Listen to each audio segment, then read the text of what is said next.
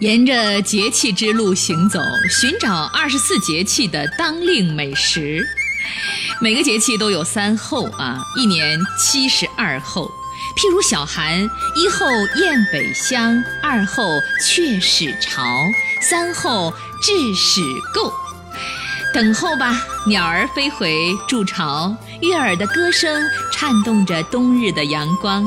等待着，盼望着，胃口的酝酿和味蕾的想象，让美食成为一个传奇。从小寒到谷雨，八气二十四候，每候应一种花儿，叫二十四番花信封。小寒时节，一候梅花，二候山茶，三候水仙，真是一路寒风，一路香。好吃的如果有好颜色，会更加的诱人啊！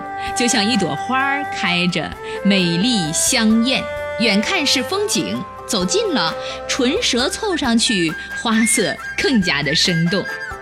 这样的吃食很多啊，比如冰糖葫芦，是那种用半尺长的竹签儿串成的山楂果，一大串红的透亮的山楂果，以山里红为最佳。那便是童年的感觉了啊！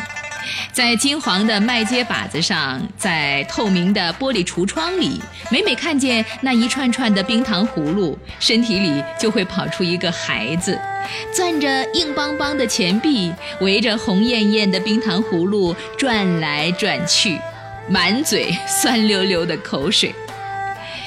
有营养学家说，小寒吃烤地瓜、糖炒栗子。已经是一种时尚，延吉最佳时令美食。小寒吃山楂，打赢保胃战，哈，胃口的胃，肠胃的胃。冰糖葫芦酸酸甜甜的，呃，山楂果蘸以麦芽糖稀。最妙的是，冷冷的风一吹，果面上的糖稀迅速变硬，吃起来又冰又脆，真是天生地长的。绝顶美味。小寒时节不宜大补啊，那就来点小吃呗。山楂果形小，耐贮存。李时珍曾云：“山楂之效，凡脾弱、食物不克化、胸腹酸刺胀闷者，于每食后嚼二三枚，绝佳。”史上吃山楂最猛烈的是猿人。猿人食牛羊肉成皮，难免致食饱胀。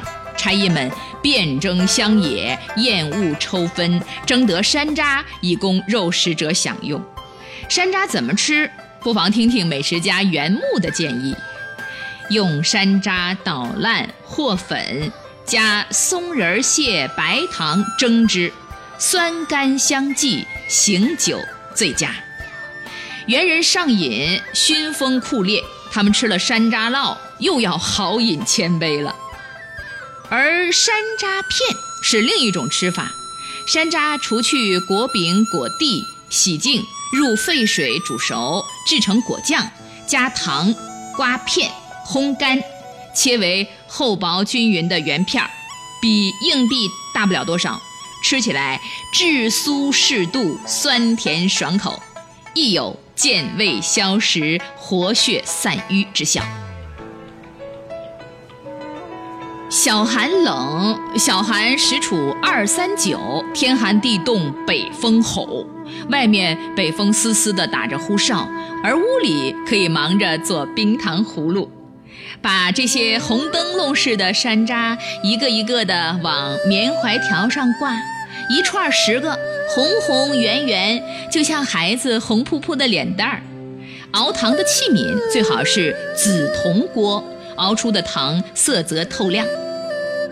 白糖倒入锅中，加开水，以浸透白糖为宜，搅拌，大火熬煮至糖色金黄，有小小的糖泡，鼓鼓的冒，圆头圆脑的，好像一群小孩在水里游来游去。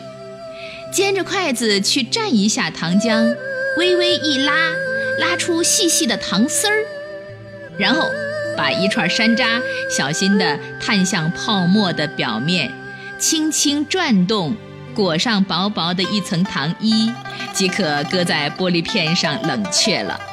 看着就欢喜，个个晶莹剔透的，串串饱满红火，温暖着冬天。